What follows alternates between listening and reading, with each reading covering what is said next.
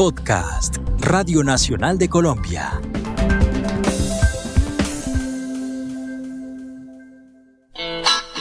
Bogotá, del Putas Bogotá. Es una causa nacional. El rock bogotano de los 80. El análisis, las anécdotas y la historia contada por sus protagonistas.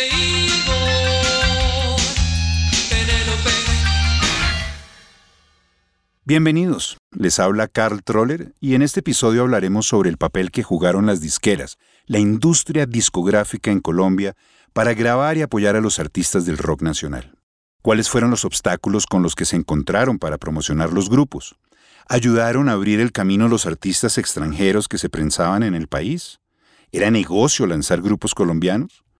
Para hablar de este tema, hemos invitado a Miguel Muñoz, músico y disquero.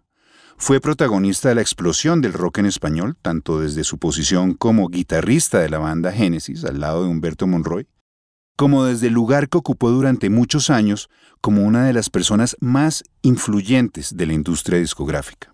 Y ahora, ya alejado de la industria, ha vuelto a sus raíces musicales con proyectos muy interesantes que ya mencionaremos más adelante.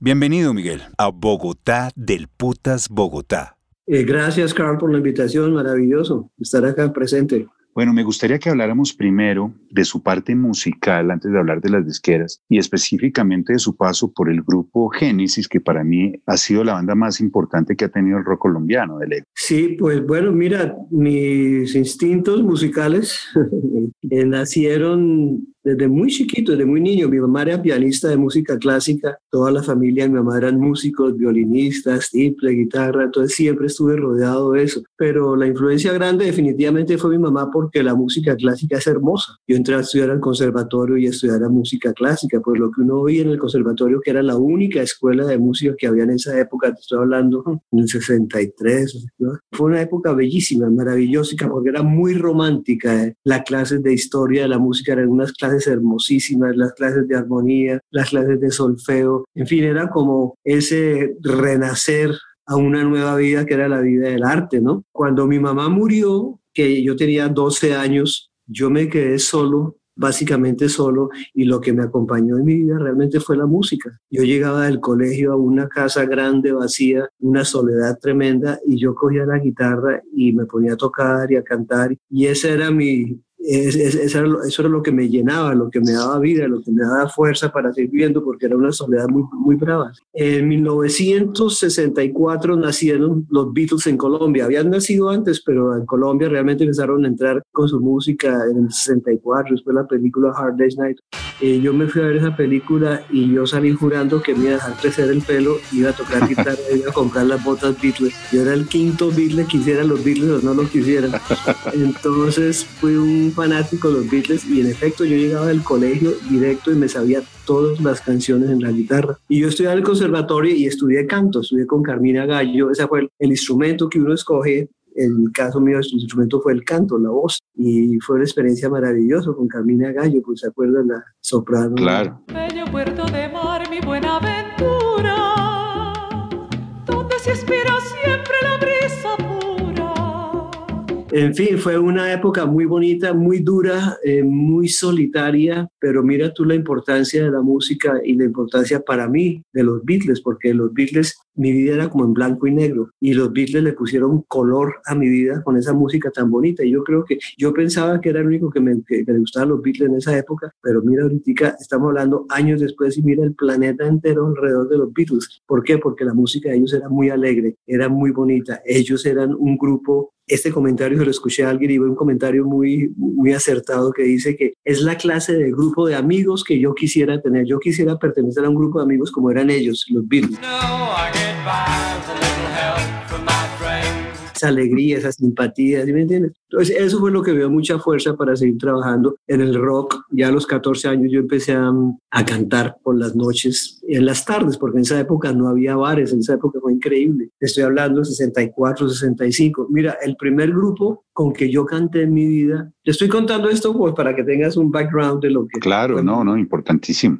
El primer grupo con que yo canté en mi vida fue el grupo más importante que había en Colombia en esa época, que eran los Speakers. Cuando estoy a tu lado, me siento tan dichoso que no puedo ya ni pensar.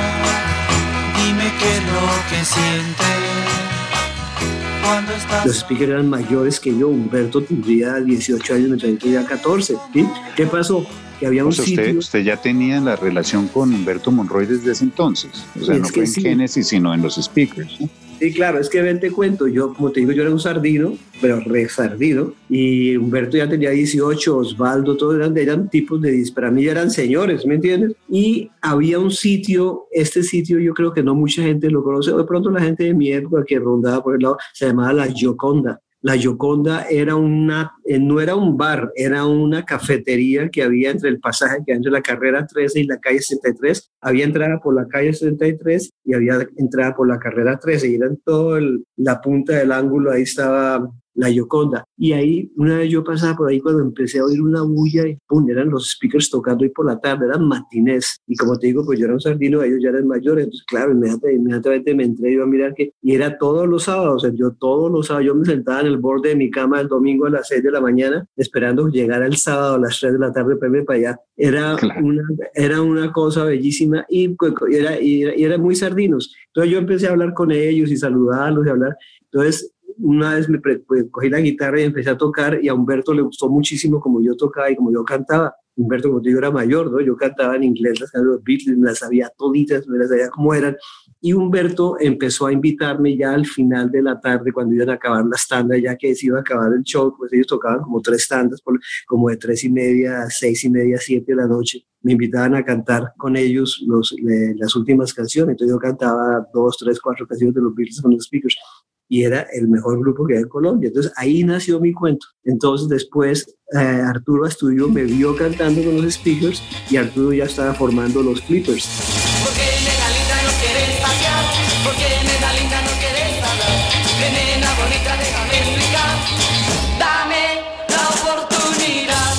Entonces me Sí. dijo, ¿por qué no quería cantar con los Flippers? Y listo, me fui a cantar con los Flippers. Y así empezó toda esa trayectoria de los, de los grupos. Después tocamos con Glass Onion. Glass Onion era un grupo maravilloso que había con Marciano. Marciano es un bajista espectacular. Marcianito y Sí. yo estudiamos desde segundo elemental en, en el Santo Tomás de Aquino. Él era mi compañero y mi amigo de toda la vida. Entonces, eh, Marciano el bajista, Manuel Galindo el guitarrista. eh, eran, éramos buenos músicos todos y hacíamos canciones lindísimas y todo el cuento. Y empezamos a tocar en un sitio que llamaba la de Union Church. ¿La, la conoces? Union Church en Sí, la claro. 69, Sí, 60, con- con cuarta. Y ahí empezaron a tocar otros grupos, como se llamaba The Wallflower Complexion, que era un grupo de Nueva Granada.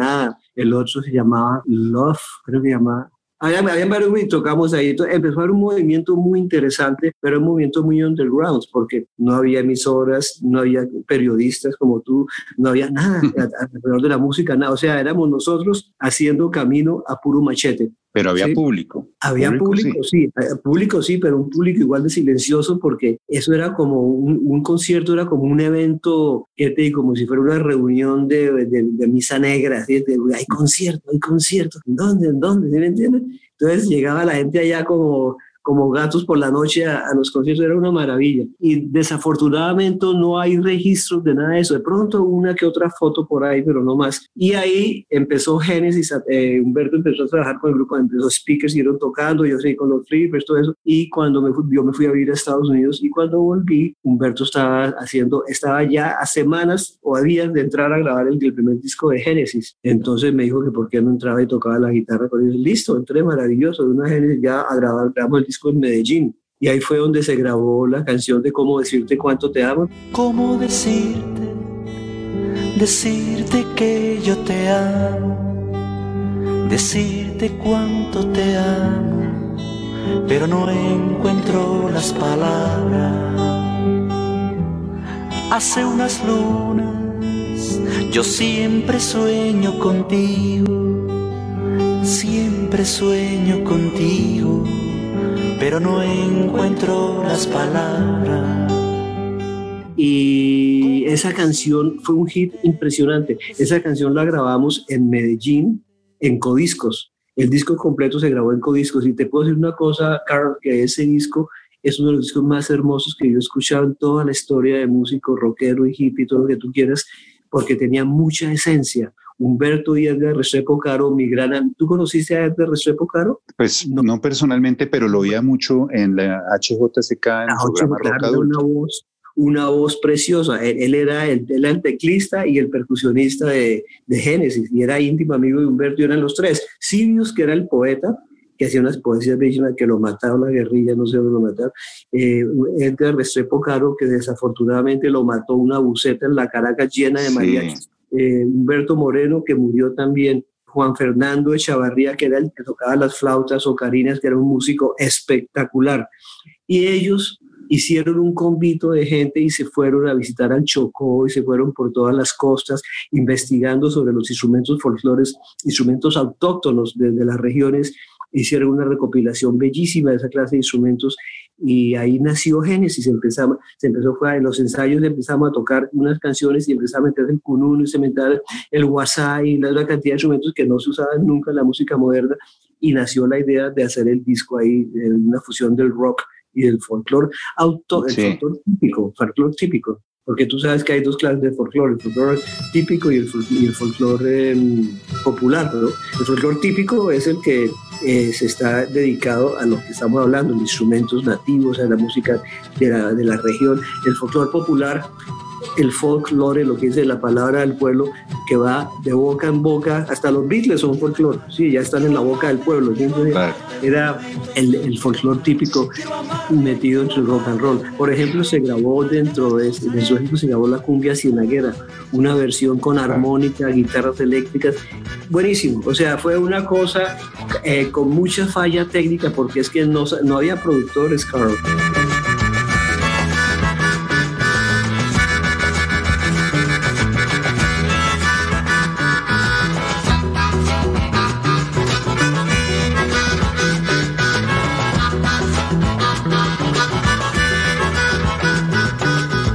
Esa época no es que ahora, "Ah, es que yo llamo el señor de Argentina, ay, que no, que el de Miami, ay, que el de... No, entonces ya no había, nosotros, nosotros no sabíamos que hacer el camino, ¿sí? Entonces fue un, fue un experimento en todos las, los frentes del, del movimiento de la música, ¿sí? en producción, en imagen, en conciertos, en todo, fue un, un, un crecimiento maravilloso. Paralelamente a eso, en Argentina estaba sucediendo exactamente lo mismo. Eso te estoy hablando más o menos 74, 75, ¿sí? Estaba sucediendo exactamente, estaba Charlie García, Fito Paz y toda esta secta de, de argentinos, con la diferencia en que Arge- Argentina sí continuó las disqueras continuaron con el movimiento, lo que no pasó en Colombia. Nosotros hicimos una gira con Génesis muy exitosa por toda la ciudad de Colombia, porque el disco estaba sonando muchísimo, pero dejó de sonar el disco como es natural. Los discos son así, la música es así, en, sube y baja.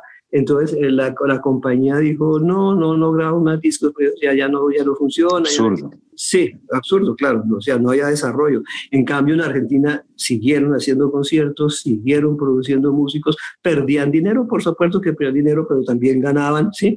Entonces siguieron con el esfuerzo y con, con el ideal, con el ideal de, de sacar la música adelante, música joven adelante. En Colombia no pasó eso. Entonces hubo unos años de, de silencio, de, de horrible, ¿sí? unos, unos años oscuros en que la música de los músicos tocaban era en sus casas, en las pequeñas bares que había por ahí, si había bares, porque ni siquiera había equipos, ¿no? No, es que no había, claro.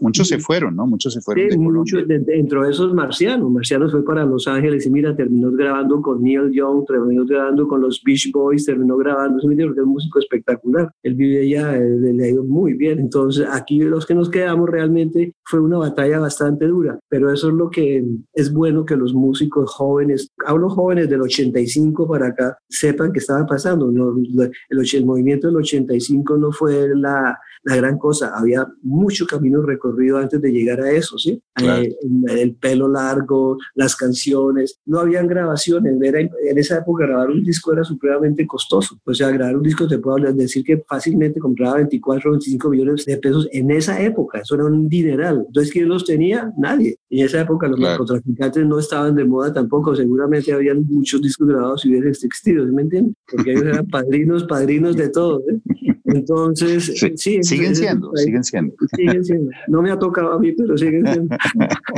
Bueno, Pero- eh, Miguel, ¿cómo, curiosamente, usted habla de, usted le tocó vivir lo que eran las disqueras en, en ese entonces, de, de cómo de pronto no, no apoyaron en la medida de, de- de la importancia que ya había en, sí, unos grupos muy importantes que, que pues debieron haber tenido continuidad, como usted dice. Sí, y sin embargo, pues no, digamos, las disqueras no respondieron, no estuvieron a la altura, por decirlo de no, alguna no manera. se interesaron. Yo te estoy hablando ahorita de mucho antes del 85. Estoy hablando por ahí Claro. del 77, 78, ¿sí? que todavía, sí, yo todavía no era disquero, yo era hippie. Yo, yo, yo era la guitarra al hombro, el pelo largo y dónde hay que tocar esta noche, ¿sí me entiendes? Porque sí me interesa saber, obviamente, cómo hace usted esa transición de músico a disquero, cuando la- las disqueras eran un poco como el coco de los músicos, ¿no? Sí, exacto. Bueno, yo te cuento, eh, cuando ya eh, empecé a estudiar en la universidad, empecé a estudiar eh, música, después me pasé a la pedagógica, a estudiar pedagogía musical,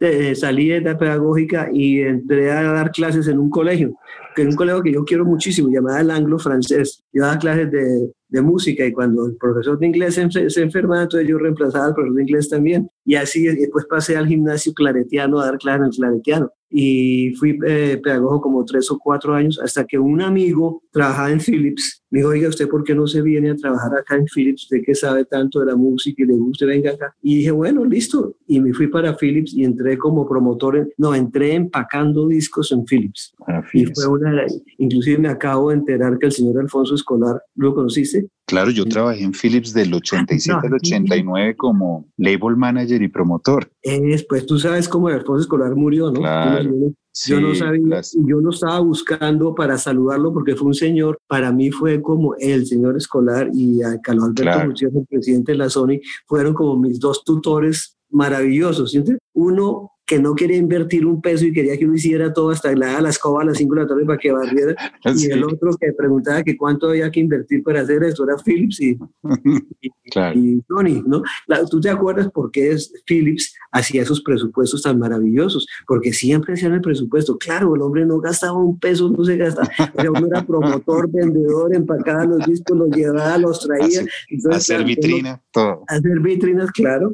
Y, y, y en cambio con Sony sí había el promotor de vitrina, el promotor de punto de venta, el promotor de radio, el promotor de fresa, el promotor del promotor. ¿y tú me?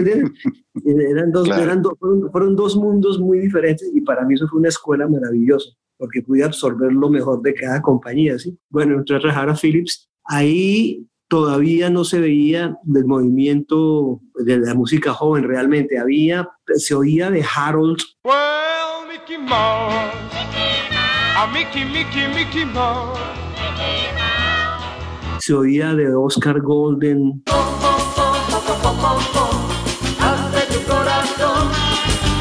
pero realmente no había un, no había un grupo, no había un grupo. No hay una escena "Mira, musical, digamos. No había nada. Entonces después ya pasaron los años, yo entré a trabajar a la Sony en el 85 y empezaron ya los grupos a traer cintas, a que esto, que lo otro. Y el movimiento eh, en Argentina estaba muy fuerte, ¿sí? Entonces a mí, yo, yo, man- yo tenía el mismo cargo, tenías tú en Philips, lo tenía en Sony, entonces me llegaron las muestras de Soda Stereo. Eh, no lancé el primer disco porque no me pareció, yo los vi a ellos como The Cure, tan pronto los vi, los oí, esta es una versión argentina de The Cure y como que no me hicieron vibrar mucho el sonido, como muy brillante, muy metálico, como que no. Pero el segundo disco que lanzó Soda Stereo sí me gustó mucho. Entonces lo que hice yo fue coger como los mejores temas del primer disco y los mejores del segundo tema y a sacar un solo play en Colombia, que esa es la única parte donde ese- esa versión existe, la única parte del mundo en Colombia. Eh, no sé si estará en el mercado no. El caso es que lanzamos a Soda Stereo y no pasaba nada.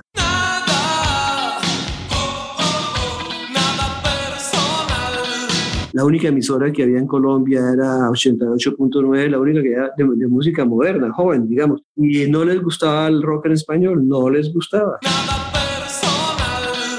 Me acuerdo que su amigo Alejandro Villalobos tenía un programa los, por las tardes, todas las tardes, mira, con mi disquito de soda estéreo bajo el brazo, no, era el EP, ¿no? No había compact disc todavía. Y con el escrito Alejo, pase la creo, creo, creo que era el temblor y la persiana americana, no me acuerdo, es que ni me acuerdo, sí. pásela, pásela. Y Alejo las pasaba. Alejo fue un, un, un, un, elemento muy importante en el movimiento de la música en Colombia, de música del grupo español. Y la pasaba y Fernando Pablo llamaba, que no pase eso, que lo quite. Y me decía Alejo, sí ve, Fernando, que no, que quite esa vaina, así era. Entonces, entonces, yo te estoy diciendo la crudeza de la verdad de las cosas, ¿sí? Claro, no, así tiene que ser. Hablé con, Para que la gente sepa qué era lo que pasaba, por qué no funcionaban las cosas. No había movimiento. En caso es que yo ya hablamos con Alberto Hanian, que era el manager de Soda Stereo. Él era manager de Soda Stereo, de Nanitos Verdes y en Argentina de Charlie García y Andrés Calamaro. Y le dije a Alberto, aquí no pasó nada, nada, la radio no quiere pasar a Soda Stereo, a la gente no le gusta Soda Stereo. El disco no se vendía. No, pues por supuesto que se iba a vender. Ah, yo te, el concierto, ¿te acuerdas del concierto de Compañía Limitada y Soda Stereo? Donde Soda Stereo, tú, tú, te acuerdas porque tú estuviste en el concierto. En, en Corferia, sí. En Corferia, Soda Stereo fue el telonero de Compañía Limitada.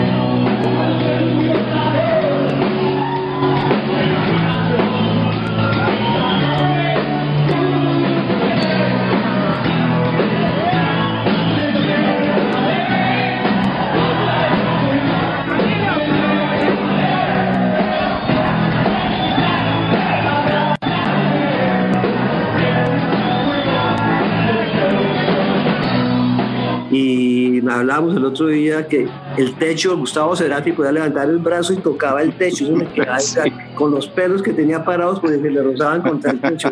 Y el sonido horrible. No, eso fue, yo me llevé una caja de 100 discos de ese Soda Stereo, a ver si vendía los discos allá en la feria. No vendí ni uno. Eh, y me robaron uno, me vendí con 99 discos la oficina. ¿Sí? Eh, eso fue tenaz. Y ahora después le cuento la otra anécdota sobre los costos de ese viaje. Entonces, Alberto Hanian vino a Colombia y yo le presenté a la gente de 88.9 y el arreglo fue económico, sí, el arreglo fue eh, eh, vuelvan famoso a Soda Stereo, llene la plaza de toros y esa plata es suya, más o menos como eso, ¿no? Y así fue, al otro día en la radio era Su Majestad Soda Estéreo, ¿no? Les faltó fue Su Majestad Soda Estéreo, la del billete. Claro, Su Majestad, me acuerdo que así, así se, así se llama, así le decían. Sí, la, la, voz de Carlos Cadavid, la voz de Carlitos que era maravillosa. Claro, excelente voz. Sí. Entonces, así empezó el rock en español realmente, empezó el movimiento porque la radio empezó a, a, a ponerla.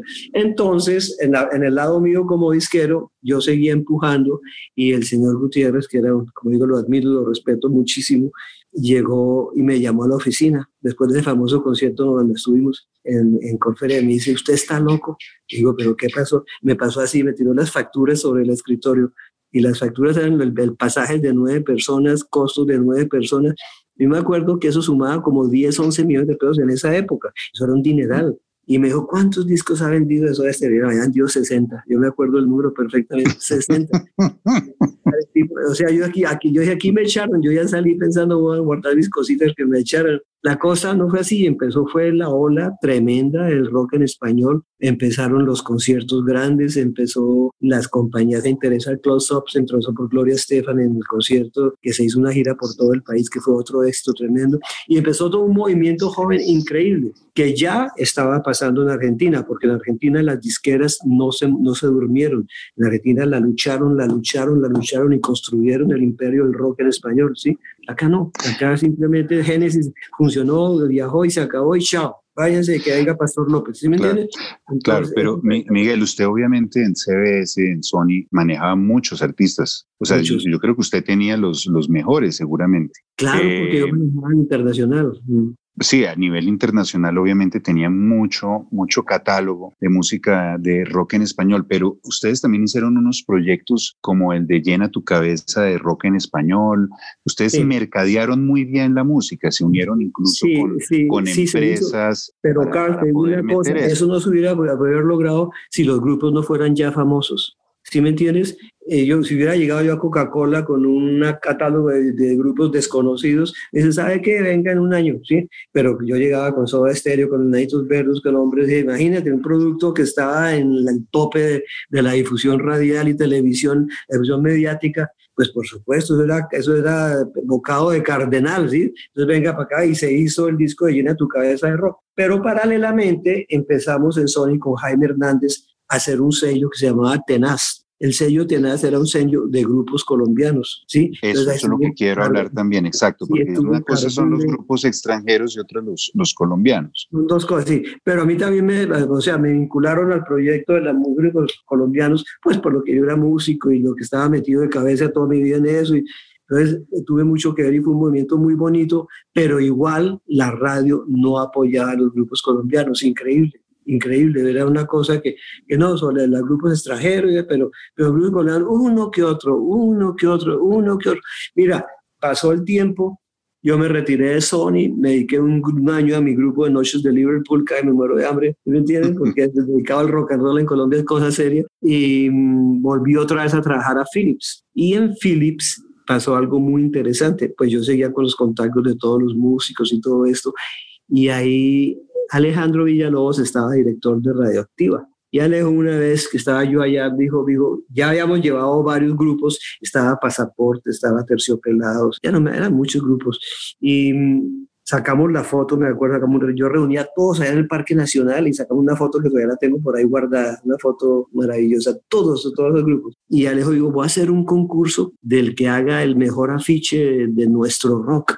Y yo le dije, afiche, Alejo, el disco, hagamos, dijo, él dijo, uy, el disco, claro, hagamos el disco. Entonces Philips fue la que, la que, la que sacó el disco de nuestro rock, porque Alejito quería sacar la, la ficha de nuestro rock y dijeron, no, no, el disco. Y Alejo fue muy, en eso, eso me, me, gustó mucho el detalle de él, porque tan pronto las otras disqueras se enteraron de eso. Imagínate, eh, le mandaban eh, caramelitos, flores, todo Alejo para que hiciera el disco con ellos, porque ya Terciopelados estaba sonando, él tenía pegado a Mujer Gala. Claro, eso era un producto súper interesante. Y claro, la, la Sónico, discos, todo el mundo detrás de Alejito, ¿por qué no grabamos el disco con, por no graba el disco con nosotros?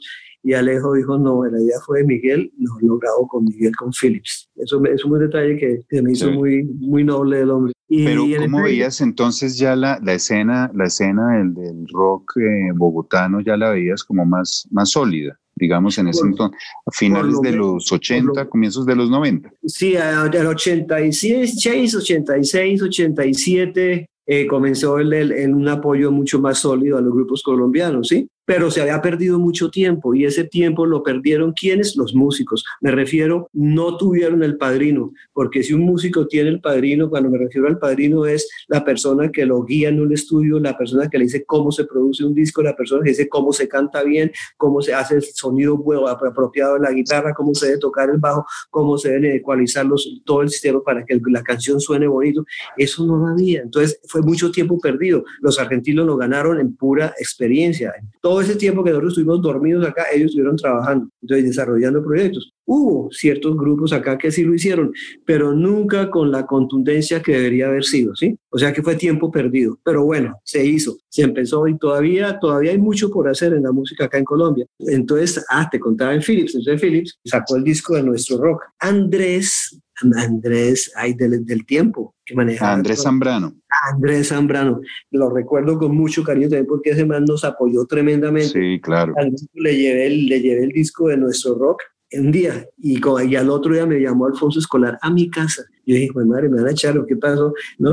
y, y me, me, dice, me dice, ¿usted qué le dio a ese señor del tiempo? Y ¿cómo así que qué le di? Me dijo, ¿no ha visto el periódico? Le dije, no. Pues Andresito se fajó toda la segunda página del tiempo dedicada al disco de nuestro rock fue un despliegue, pero así apoteósico, ¿sí me entiendes? Eso, pues, Ana disparó el disco y se vendió súper bien. El disco de nuestro volumen 1 fue una maravilla, es un disco que todavía tengo. Todavía tengo long plays, claro, tengo como seis long plays ahí guardados que ya son joyas, pero el despliegue que le dio Andrés Santana, mira toda la cantidad de gente que he mencionado y que estuvo eh, eh, de una manera u otra haciendo parte del, del, desarrollo de la historia del rock en Colombia. Es, mucha gente, había que hacer un equipo de trabajo, ahora la radio la prensa, la televisión, los músicos, los estudios, los promotores, los técnicos, los ingenieros, ¿sí? Un equipo grande, un equipo grande. Y ha sido toda una aventura muy bonita. Yo ahora estoy viviendo acá en, en el campo y solo me dedico a escuchar y a mirar y a ver qué está pasando y estoy componiendo, por supuesto, vamos a sacar un proyecto mío, yo creo que en marzo, pero, pero miro todo lo que se hizo y digo, qué bonito, ¿no? O sea, para saber cómo era, cómo fue de duro el principio, ahora los músicos tienen, mira tú, en una cuadra puedes tener cuatro estudios de grabación, tú tienes un pelado con un computador que tiene 60 canales y puede grabar un disco completo en su casa. ¿Sí? Claro. El mundo de la música evolucionó demasiado rápido, las disqueras, como las conocimos, se acabaron y los grupos ahora lanzan por su cuenta las canciones en YouTube, en plataformas musicales. Y pues obviamente esa época ya es difícil revivirla, pero yo me pregunto si, si tú pudieras volver atrás en, esa, esa época, ¿habrías hecho alguna cosa diferente, de pronto mejor o, o qué? Pues de pronto ya...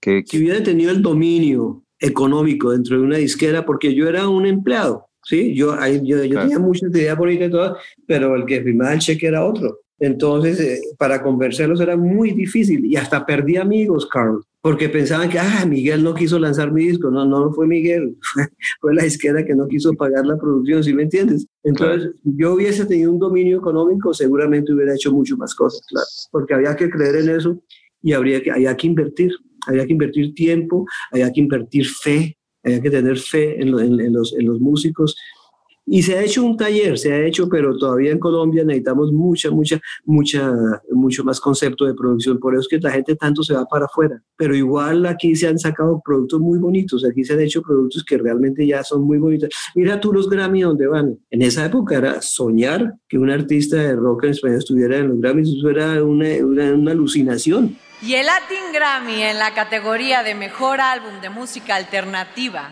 es para Ándale, Sergio. ¡A Pelado! Y el Latin Grammy es para La vida es un ratico. Juanes. Eso no existía. Y miren tú ahorita, ya, tú sabes que los Grammys son una plataforma de mercadeo, ¿no? Ahí se entra con plata, se promueve y de ahí lanza, sale para el mundo. Uy, famosísimo esto y famosísimo. Entonces la gente cree y compra, ¿sí? Entonces, como a través de, a través de, los, de Spotify, de Deezer y todo lo que pero esto, eso es toda una estrategia para que la gente compre, por supuesto. Pero sí se ha avanzado mucho. ahora, ahora este es otro mundo, es otro mundo. Lo que te digo, un pelado puede poner su disco en su casa. En esa época no, entonces era mucho más difícil todo, era mucho más difícil porque hay que dinero. Miguel, cuéntanos como para terminar lo, de tu nuevo proyecto, esto de religión natural, que me, me encantó las, las, canciones que pude escuchar, eh, una cosa muy mística y muy, muy, tiene mucha influencia a Beatles, me pareció, ¿no? Quiero marcharme hoy de aquí, quiero bajar al río, entre las piedras caminar, quiero sentir el frío, ver atardeceres entre sus nubes de dorado, contemplar como las aves se despliegan hacia el sol. Quiero marcharme hoy de aquí, quiero bajar al No, si ¿cuáles Beatles? Pues por supuesto. yo, creo que yo, soy, yo creo que yo soy el apóstol de los Beatles en Colombia. Y el disco mío sí, por supuesto, porque uno, uno se educó, entre comillas, bajo esa influencia. Y este es un mundo, todo el mundo está influenciado por algo, en todos los aspectos, ¿cierto? Pero no solo musical, lo oigo, porque también como la, la mística, muchas cosas como de George Harrison, de, de la, y, de, y, de la época de, misticismo de los Beatles, de los viajes a la India y todo, lo veo mucho en este nuevo proyecto tuyo. Mira tú, el Beatle que más ha durado dentro de mí es George Harrison. A mí me encanta, o sea, la, la música del hombre, la cítara, las letras, el sonido que el hombre producía ¿no? Y iba a ser como el, que más ha prolongado la cosa, porque yo soy muy metido en esto de la música, de la parte espiritual, sí, le estoy buscando. Miguel, nada mejor que terminar con esa frase, este episodio, y darle las gracias de verdad por haber compartido con nosotros estas anécdotas, estas historias, y por haber hecho tanto por la música, por la escena rockera bogotana, colombiana, por haber hecho parte de esta historia del rock colombiano y por seguir adelante con estos proyectos. Ahí seguiremos en contacto y pues que la gente lo empiece a, buscar su nuevo trabajo, que me parece muy importante que, que la gente lo conozca de religión natural. Religión Natural es bonito disco y el que viene en camino también en marzo va a ser muy bonito, Carlos. Chévere, me alegro mucho, Miguel. Muchas gracias, de verdad. A Muy usted. rico haber compartido este tiempo con Claro. usted.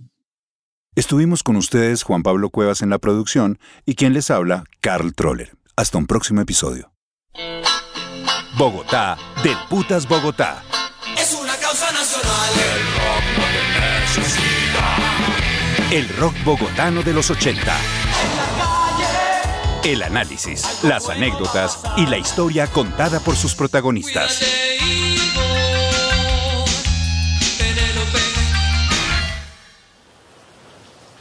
Te tengo el dato. Santiago Gamboa, sí, el mismo de perder es cuestión de método, se decidió a escribir un podcast de misterio que narra el crimen del dueño de Surtifrudo. Escúchalo al oído en RTBC Play y en tus agregadores de podcast favoritos.